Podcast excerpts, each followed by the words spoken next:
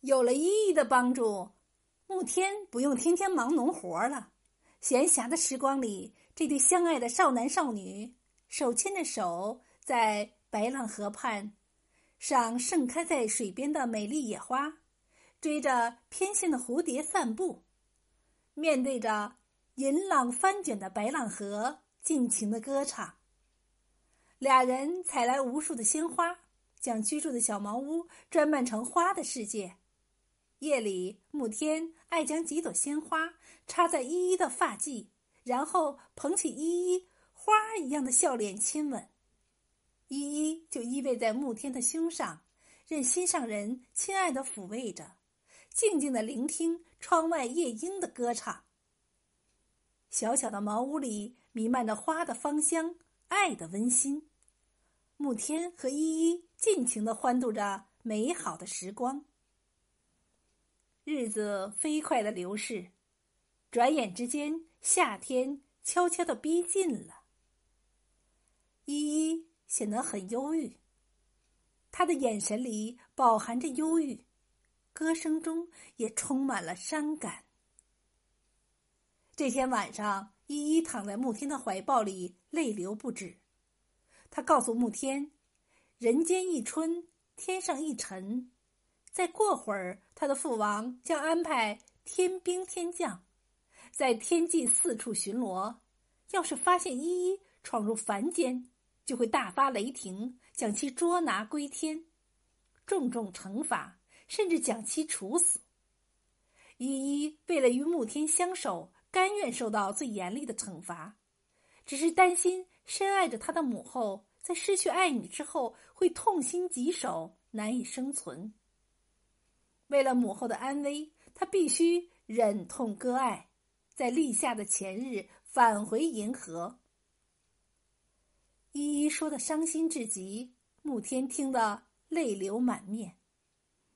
俩人紧紧的相拥在一起，夜幕中的茅屋里没有了往昔的温馨，传出的是一对恋人同声的叹息。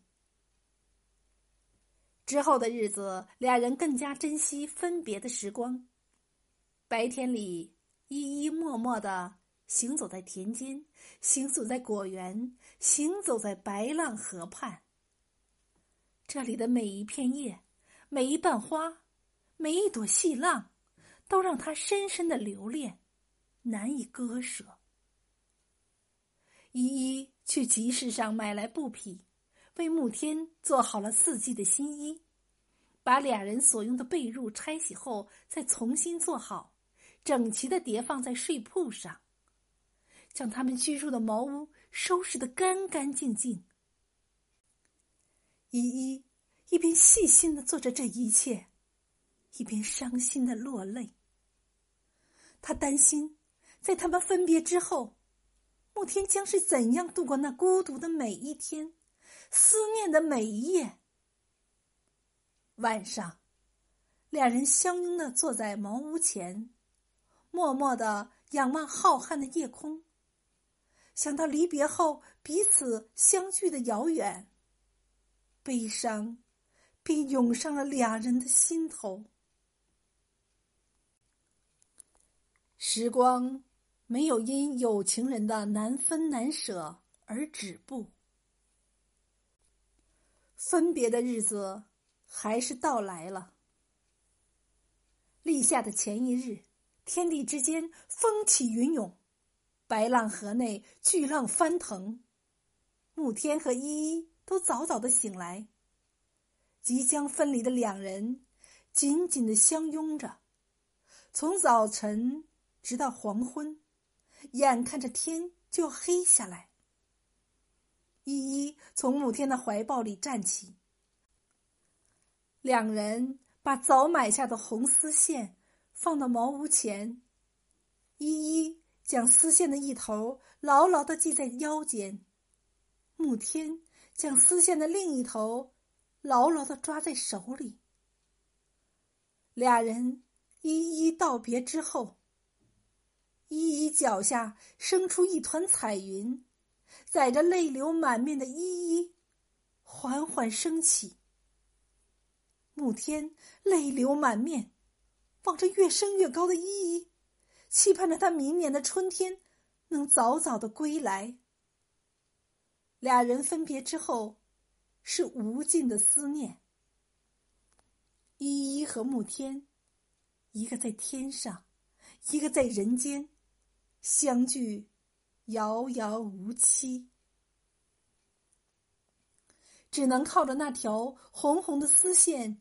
传递思念之情。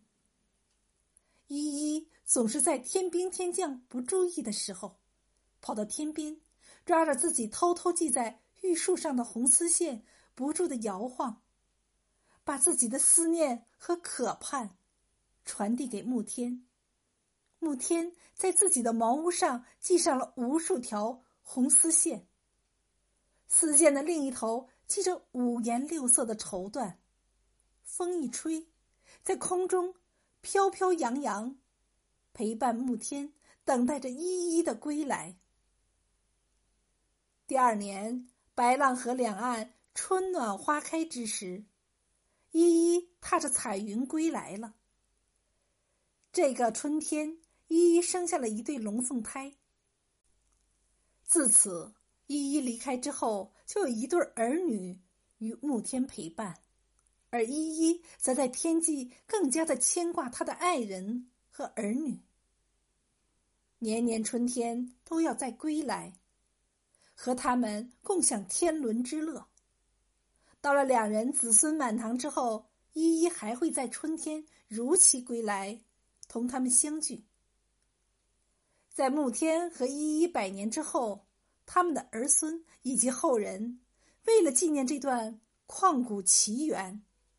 总在春天里做成各种各样的风筝，放飞到蓝天，一直演绎至今。